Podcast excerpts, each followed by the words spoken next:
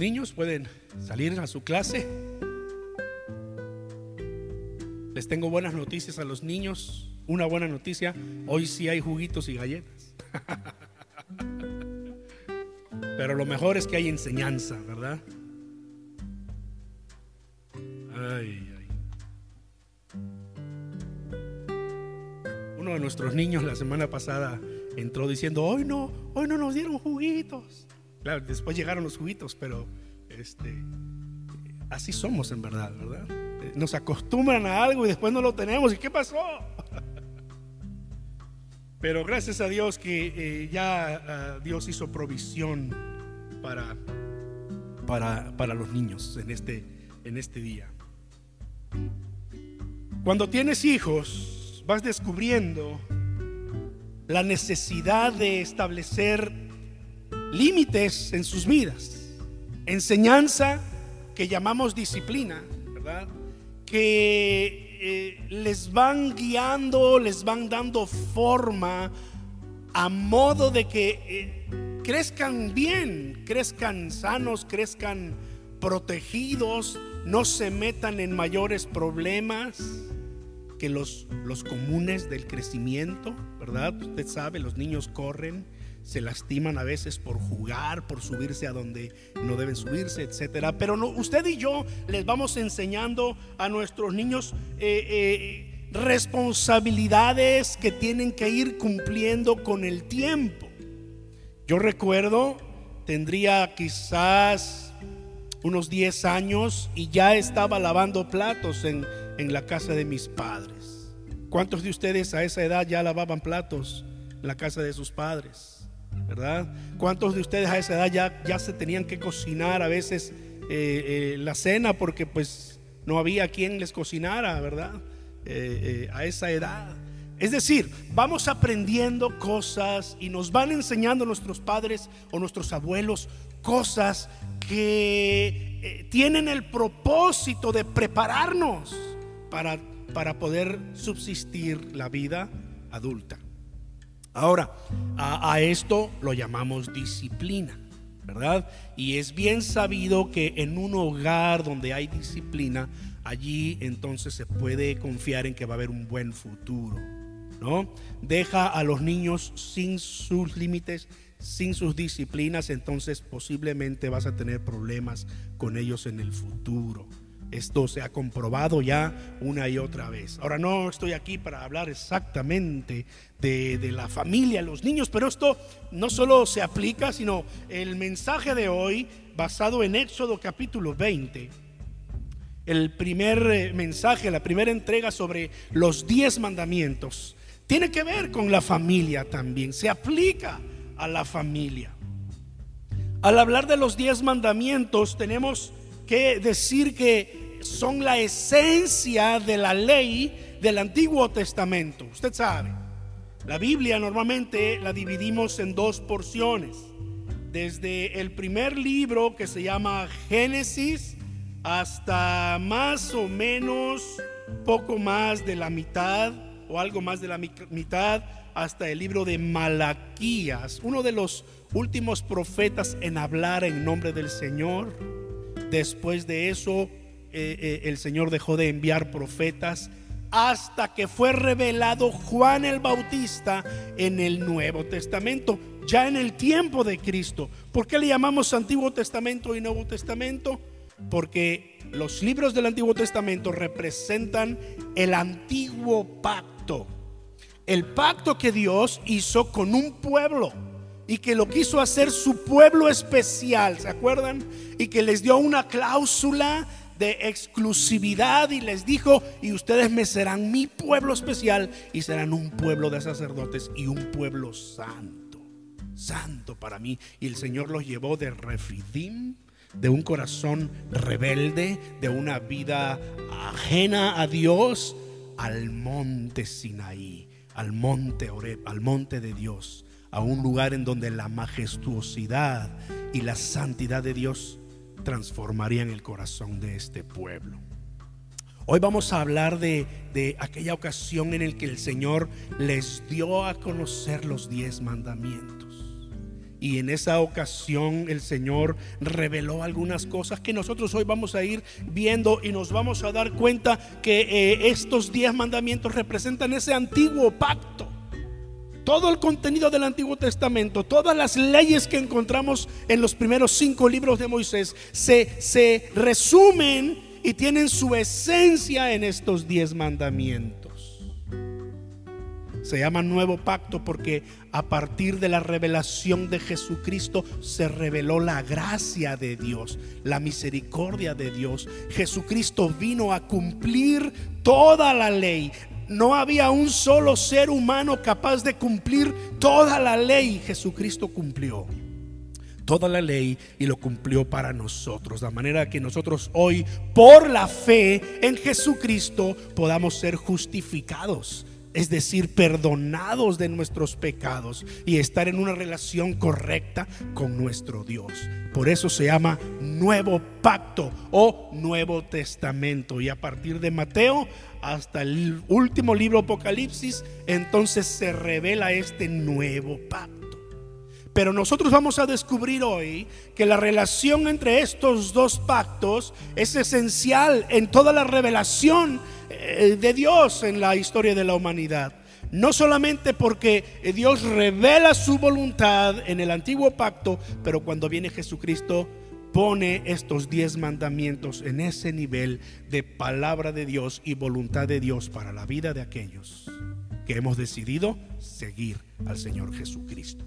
Todas las demás leyes que están en el Antiguo Testamento, eh, que tienen que ver con cuestiones sanitarias, ceremoniales, religiosas, jurídicas, bueno, un sinnúmero de preceptos, eh, todas ellas están representadas en los diez mandamientos. Los diez mandamientos pues son la esencia de la ley de Dios. Nunca los diez mandamientos fueron dados con el propósito para que el hombre se autojustificara y dijera, ya por cumplir estos diez mandamientos, entonces ya soy salvo, tengo vida eterna. Esa nunca fue la intención de Dios.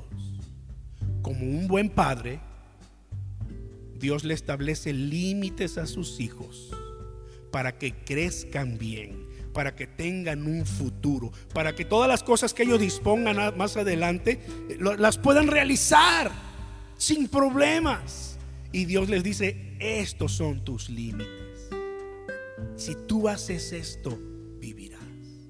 Si tú haces esto, vas a ir bien, las cosas te van a salir bien. Son las palabras, por ejemplo, que Dios le dijo a Josué. ¿no? No te apartes ni a la derecha ni a la izquierda. Sigue estos mandamientos, cúmplelos y vas a prosperar tu camino y todo te saldrá bien. ¿No es cierto?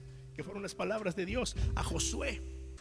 Es la esencia. Por lo tanto, nosotros tenemos que eh, detenernos a leer los diez mandamientos aquí en Éxodo capítulo 20 y entonces empezar a, ver el propósito de Dios por lo cual los diez mandamientos fueron dados y darnos cuenta cómo es que aún hasta nuestros días los diez mandamientos tienen vigencia.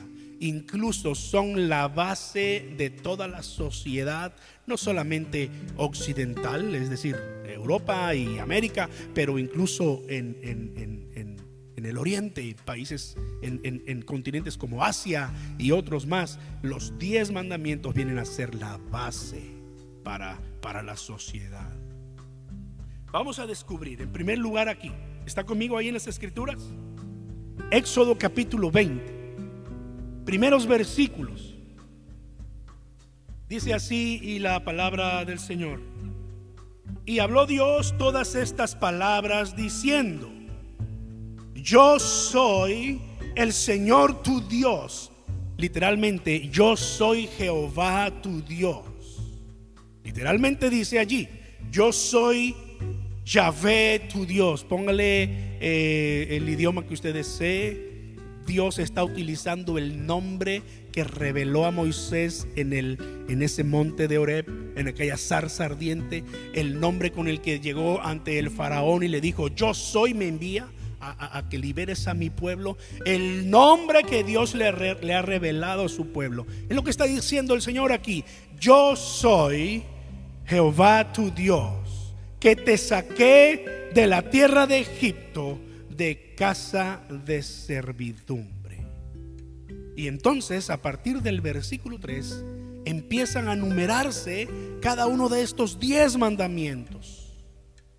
Yo te invito a que tú leas los diez mandamientos durante esta semana en diversas versiones de la Biblia. Por ejemplo, normalmente tenemos la Reina Valera 60. Puedes eh, leer quizás eh, a la par la nueva versión internacional o la palabra de Dios para todos. Está bien. Te animo si tienes acceso a una Biblia que utilizan en la Iglesia Católica, como la Biblia de Jerusalén o la Biblia latinoamericana o eh, la Nácar Colunga. Voy a empezar a hablar de nombres que quizás ni conocemos, ¿verdad? De versiones de la Biblia que utilizan en la Iglesia Católica. Y yo te invito a que tú lo hagas como un ejercicio personal y que tú puedas darte cuenta y descubrir que en esencia son los mismos diez mandamientos. La revelación bíblica no cambia.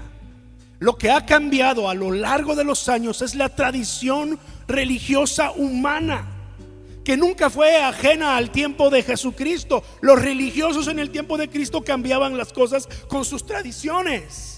En este tiempo la iglesia tradicional en ocasiones ha cambiado también y han puesto mandamientos en donde no los hay. Por eso es que mi invitación y mi insistencia es léelos en diversas versiones y te vas a dar cuenta que es exactamente lo mismo. Nosotros nos, damos en cuenta en primer lugar por la forma en cómo Dios se presenta y le habla al pueblo que los diez mandamientos tienen una base específica. Y cuando hablamos de, esa base, cuando hablamos de, de esta motivación, entonces estamos hablando del sentido, del propósito de los diez mandamientos. Mira, cuando nosotros le decimos a nuestro hijo, eh, por ejemplo, no brinques en la cama. ¿Cuántos de ustedes le han enseñado eso a sus hijos? ¿cuántos de sus hijos han descubierto por qué se los dijimos a la mala? y parece que los hijos se enojan con uno. Ya les he dicho el dicho más famoso de mi hijo a veces para conmigo, ¿verdad? Me quieres arruinar la vida. ¿Por qué me arruinas la vida? Porque le digo que deje sus juegos y se meta a bañar. o porque le, digo que, le digo que deje sus juegos y por favor se encargue de lavar los, los platos, que es el día que le toca. es que yo soy tu hijo, ese es abuso infantil. ¿Cuál abuso infantil? Ni que nada. Yo desde los 10 años que yo me acuerdo, y quizás hasta de antes, barría la casa, trapeaba la casa, lavaba los trastes y además tenía que tener en orden mi cuarto, que no se lograba, pero este, llegar hasta el cuarto, ya, o sea, no puedes tener todo en la vida tampoco, le decía a mis padres. Pero los hijos piensan que eh, lo que estamos haciendo es molestarlos. Y, yo les he dicho una y otra vez, eh, no se preocupen por lo que los hijos les digan. Más bien preocúpate y ocúpate en que tú no digas cosas que a los hijos lastimen por muchos, por muchos años, por mucho tiempo, ¿no? Eh, eh, ellos van a crecer, van a madurar, van a entender, van a cambiar. Y tú lo vas a empezar a ver. Así que no te preocupes. Y digo esto porque hay personas que piensan que los mandamientos de Dios son pesados, son gravosos, no se pueden cumplir, están allí para molestar al hombre, para limitar al hombre, para no dejarlo crecer, para no dejarlo ser lo que él quiere. Nada más lejos que eso. Y lo entendemos en la forma en cómo Dios introduce los diez mandamientos. Mira lo que hace en primer lugar. Dice, yo soy Jehová, tu Dios. Yo soy Jehová, tu Dios. Lo primero que hace el Señor es que presenta su nombre lo que le está diciendo es, hey, yo soy el Dios eterno y soy tu Dios. Si tú eres mi hijo, si tú eres mi pueblo, tú estás en las mejores manos, las manos del eterno y soberano Dios. Yo soy Jehová, tu Dios. También nos muestra que las palabras que se van a decir no vienen de ser humano alguno. No es un hombre quien está diciendo, no es una persona quien viene y dice, ahora quiero que hagan esto, esto y esto. Es Dios. Yo soy el eterno Dios, el todopoderoso. Dice incluso la escritura en Éxodo 31, 18 que estos mandamientos fueron escritos por el dedo de Dios.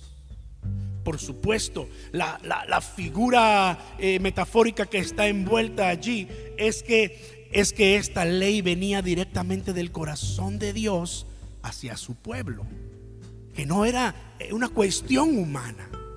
Es una de las razones para eh, pensar que por, por eso es que los diez mandamientos se han mantenido vigentes en toda la revelación bíblica. No solamente en el Antiguo Testamento, pero Jesucristo, como lo vamos a ver más adelante, los confirmó en el Nuevo Testamento. Llamó a sus seguidores a vivir bajo la luz de los diez mandamientos. Yo soy el Señor tu Dios. Y mire, después lo que hace es que Dios revela allí su corazón. Dice allí, yo soy el Señor tu Dios que te saqué de la tierra de Egipto de casa de servidumbre. ¿Verdad? ¿Se dan cuenta que una y otra vez Dios se, se, ha mantenido diciéndole a su pueblo sus obras para con ellos? Yo te saqué de Egipto. Tú viste al ejército del, faraón en la orilla del mar completamente derrotado. Tú viste cuando yo traje sobre ti el maná, cuando yo endulcé aquellas aguas de Mara, cuando el agua fluyó de la roca. Tú bebiste, tú viste cuando yo derroté a tus enemigos por ti, siendo un pueblo que no tenía experiencia en la guerra, peleando contra aquel pueblo de los amalecitas. Cuando Moisés levantaba sus manos, el pueblo iba ganando la batalla, ¿se acuerdan? Tú lo has visto todo. Lo que Dios está haciendo aquí es que eh, el pueblo tenía que estar convencido de que la razón de los mandamientos era por la gracia y el amor de Dios, porque Él es un Dios bueno, un Dios que nos ha bendecido sobremanera. Cuando nosotros entendemos que los diez mandamientos tienen la base del amor y la gracia de Dios, entonces cambia nuestra percepción de ellos. No es otra cosa más que el amor y la gracia de Dios que lo motiva a ponerle límites a, a, su pueblo. Es la misma razón por la cual usted le insiste a su hijo, no brinques en la cama. Es la razón por la cual usted le enseña a sus hijos, mira para los dos lados antes de cruzar la calle, ¿no es cierto? ¿Por qué? ¿Porque lo quiere molestar? No, sino porque los amamos porque no queremos que nada malo les pase. Esa es la razón por la cual educamos a nuestros hijos. Puede ser, humanamente hablando, que alguno de nosotros haya crecido en un hogar de estos que llaman, este, ¿cómo los llaman? Este, eh, disfuncionales, ¿no? Es el término eh, que, gustan hablar los expertos ahora, ¿no? Este, eh, en donde los padres no se preocupaban por uno, no le enseñaron, etcétera. Es posible, humanamente hablando, es una de las realidades tristes que pasan. Pero cuando hablamos de Dios, esto no ocurre. Esto no ocurre. Yo soy el Señor tu Dios, Jehová tu Dios mi nombre es yo soy. Mi nombre es eterno. Soy yo el que te lo dice. Soy yo el que te saqué de la tierra de Egipto, de tierra de esclavitud, de tierra de servidumbre. Soy yo el que te he bendecido todo este tiempo. La razón por la cual te voy a decir lo que te digo ahora es porque te amo, porque quiero tu bien, porque te estoy protegiendo. Y entonces presentó los diez mandamientos. No sabemos los diez mandamientos, ¿verdad que sí? Tal vez no en orden, tal vez no todos de corrido, Pero yo le digo, los niños ahora están estudiando los diez mandamientos, ya desde un tiempo acá, y, y ahora están allá arriba estudiando los diez mandamientos. Y la idea de mi esposa es que ellos tengan en la mente los diez mandamientos y traten de, de entenderlos a su nivel. ¿Verdad? Ahora, nosotros haríamos bien en leer todo este texto para eh, eh, escuchar los diez mandamientos. Pero antes de eso, mejor prefiero ponérselos en un video. ¿Qué les parece? Y así este, podemos ver eh, los, los diez mandamientos y escucharlos. Usted puede ir cotejando conforme escuchen el video ahí en la, en la Biblia y que se dé cuenta cómo están siendo presentados.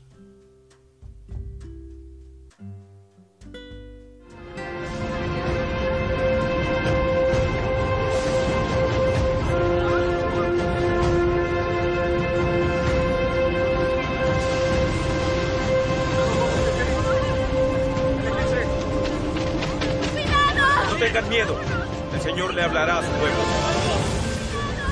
Yo soy Dios, tu Señor, que te saqué de la tierra de Egipto, liberándote de la esclavitud.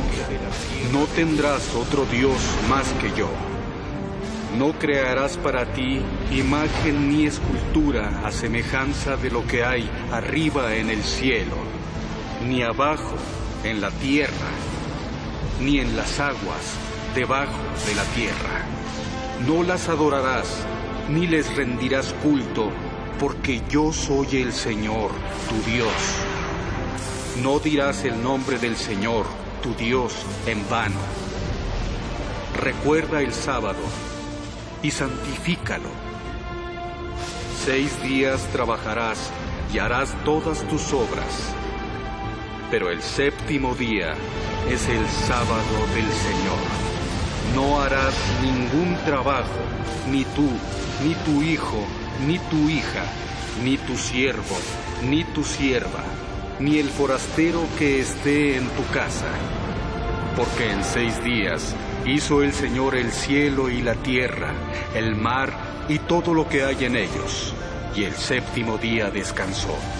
Honra a tu padre y a tu madre para que se prolonguen sus días en la tierra que el Señor, tu Dios te da. No matarás. No cometerás adulterio. No robarás. No dirás falso testimonio contra tu prójimo. No codiciarás la casa de tu prójimo. No codiciarás a la mujer de tu prójimo, ni a su siervo, ni a su sierva, ni a su buey, ni a su jumento ni nada de aquello que le pertenezca a tu prójimo.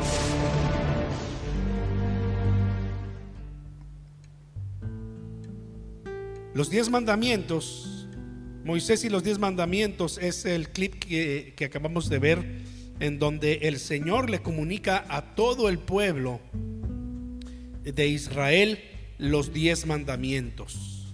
Estos, estos mandamientos entonces, como decíamos, tienen dos sentidos claros.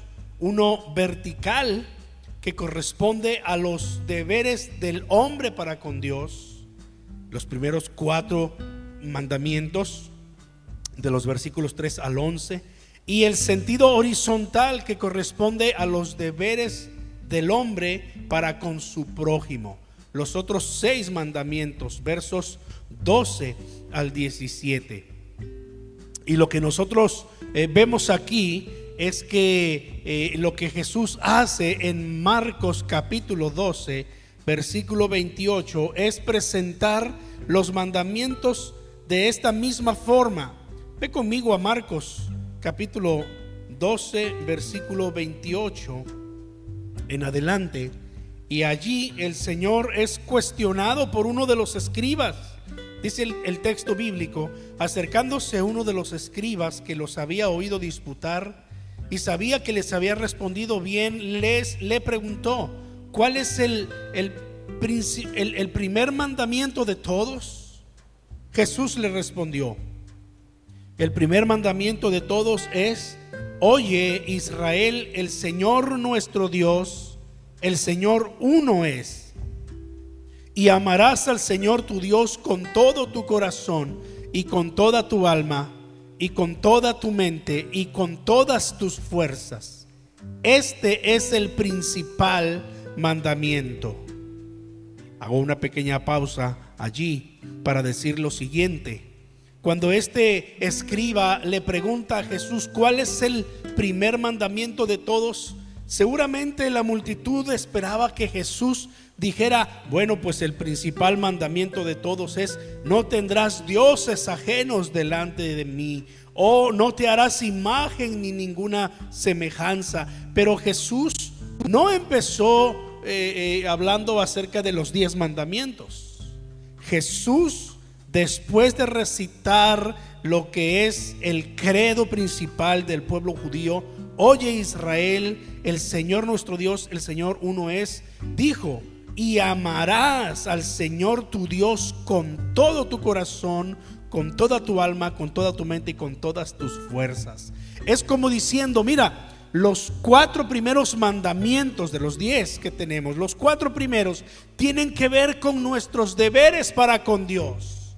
Es decir, no tener dioses ajenos, no hacernos imagen ni ninguna semejanza, ni adorarlas, no tomar en el nombre del Señor en vano y acordarnos del día del Señor para santificarlo. Esos cuatro mandamientos se resumen en este mandamiento que Jesús acaba de decir. Amarás al Señor tu Dios con todo tu ser.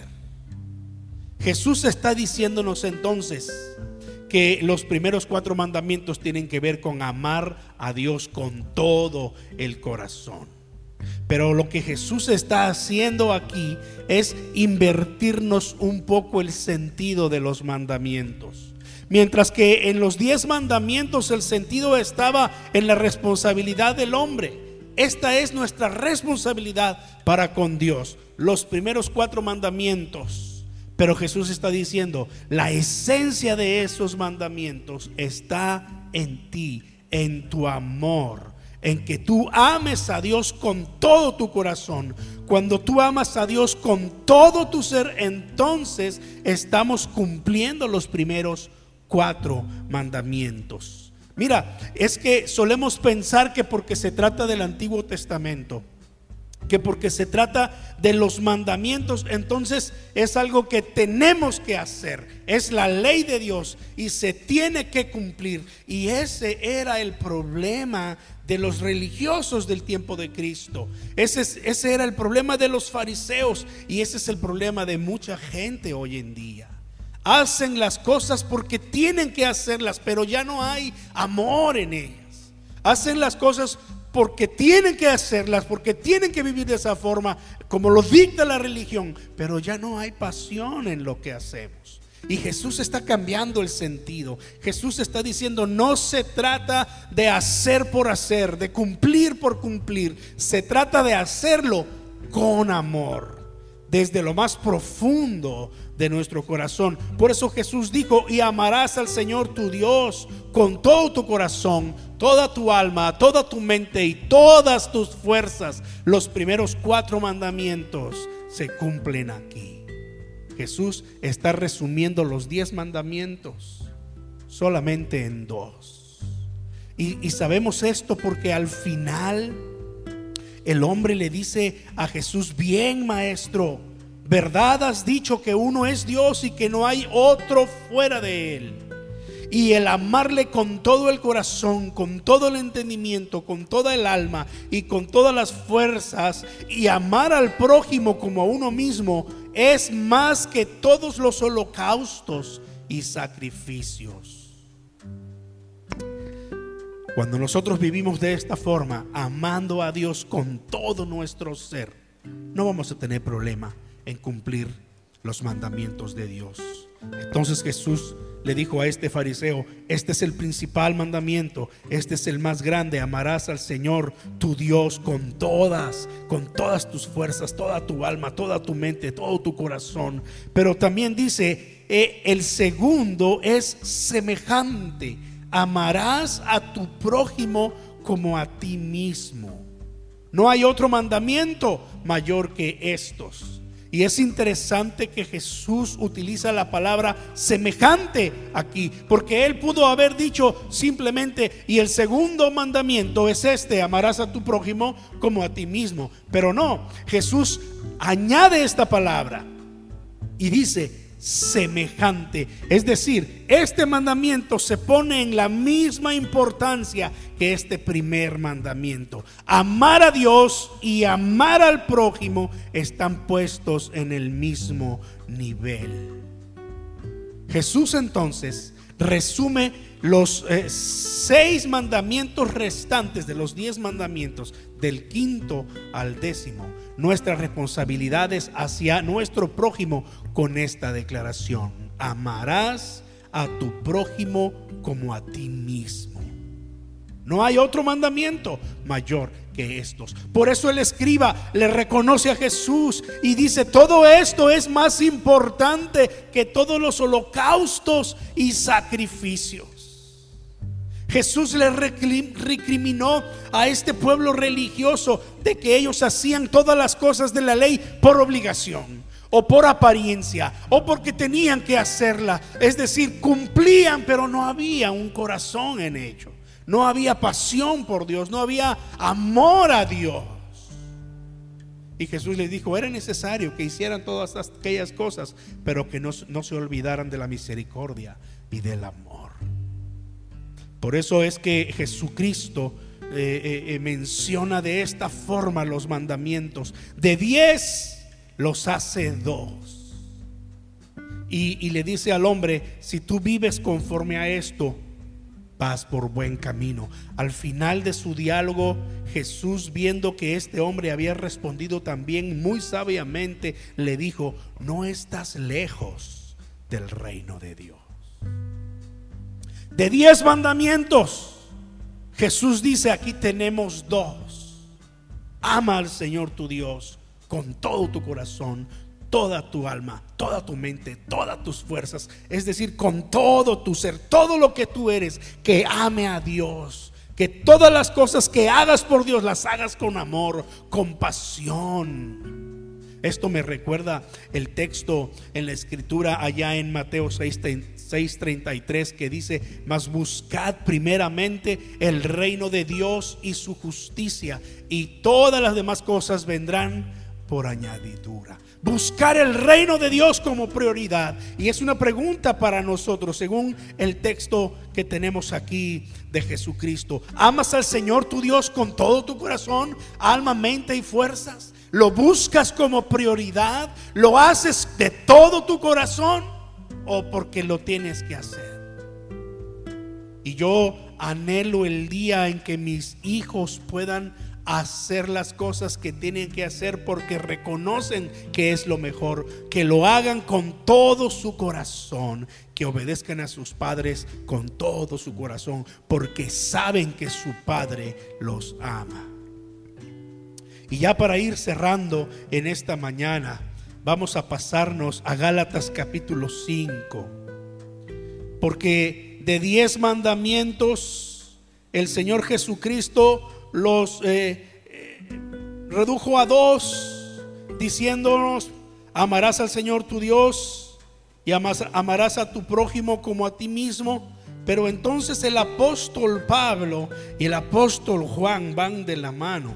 El apóstol Pablo en Gálatas capítulo 5, versículo, versículo 14 va a decir las siguientes palabras. Porque toda la ley en esta sola palabra se cumple amarás a tu prójimo como a ti mismo. Wow. De diez Jesús dijo dos. Y de dos Pablo dice, en realidad toda la ley en esta sola palabra se cumple. Amarás a tu prójimo como a ti mismo. Para, el apóstol Pablo, pero también para el apóstol Juan, era simplemente imposible poder cumplir el primer mandamiento sin cumplir el segundo. No era posible que nosotros viviéramos en la voluntad de Dios en los diez mandamientos, sino somos capaces de amar a nuestro prójimo. Pablo dice una vez más, porque toda la ley en esta sola palabra se cumple, amarás a tu prójimo como a ti mismo. ¿Es posible vivir de esta forma? ¿Es posible vivir amando a nuestro prójimo como a nosotros mismos? ¿Es posible incluso, pregunto, amar a nuestros enemigos? La respuesta es sí, porque eh, interesantemente dentro de ese contexto de Gálatas 5, el apóstol Pablo va a terminar su enseñanza acerca de, de el amor diciéndonos que el fruto del Espíritu es amor. Es decir, como resultado del Espíritu de Dios en nuestras vidas, nosotros seremos capaces de amar a nuestro prójimo y cumplir así la ley de Cristo, vivir así en los diez mandamientos.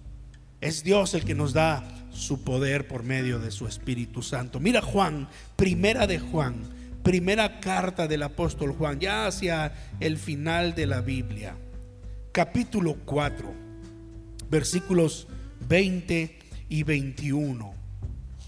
El apóstol Juan ha estado escribiendo mucho acerca del amor en estos eh, eh, capítulos de primera de Juan. Y entonces versículo 19 ya eh, está diciendo, nosotros le amamos a Él porque Él nos amó primero.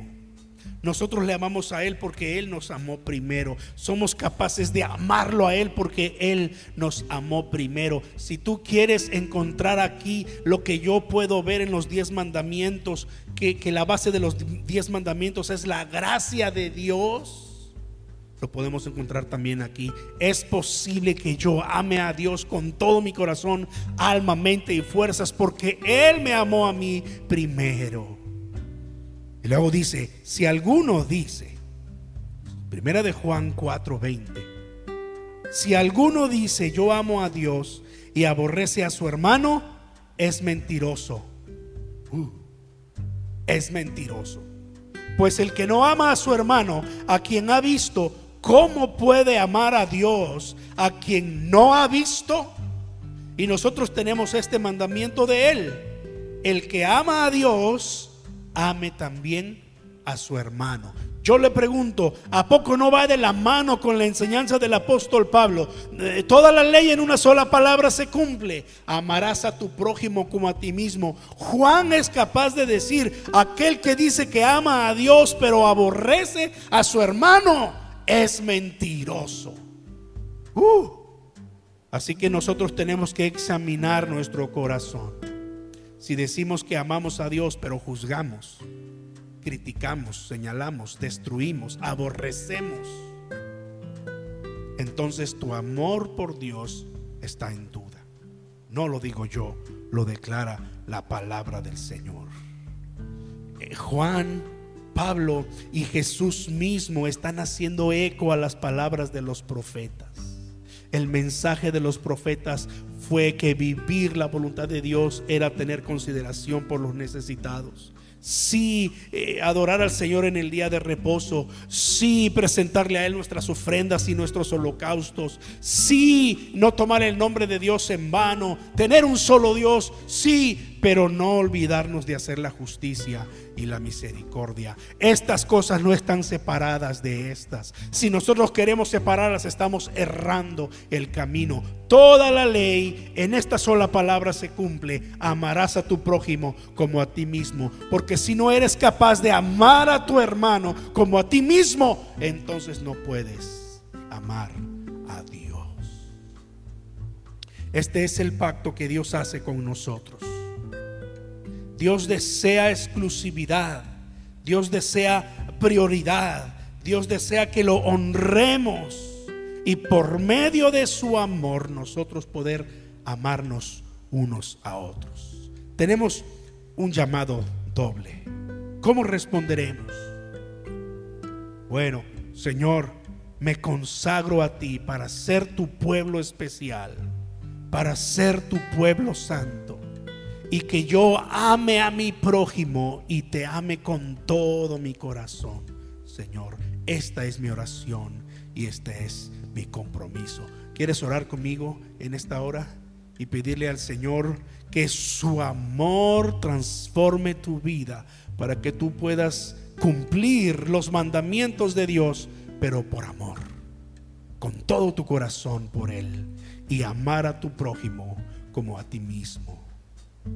Oh bendito Dios, toma en tus manos a tu iglesia.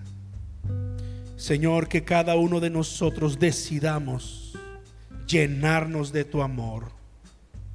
Porque solamente a través de el poder de tu amor es que podremos vivir una vida que te agrada, Señor. No queremos cumplir los mandamientos porque tenemos que, sino porque queremos hacerlo, Señor. Reconocemos que la base de los diez mandamientos es tu corazón amoroso de Padre. Y así como nosotros le ponemos límites a nuestros hijos y les damos enseñanza e instrucción y los disciplinamos porque los amamos, entendemos que tus mandamientos son buenos para nosotros. Gracias Jesús por decirnos que es necesario que nazca de un corazón lleno de amor y lleno de pasión por ti. Bendice a tu iglesia en el nombre de Cristo Jesús. Amén.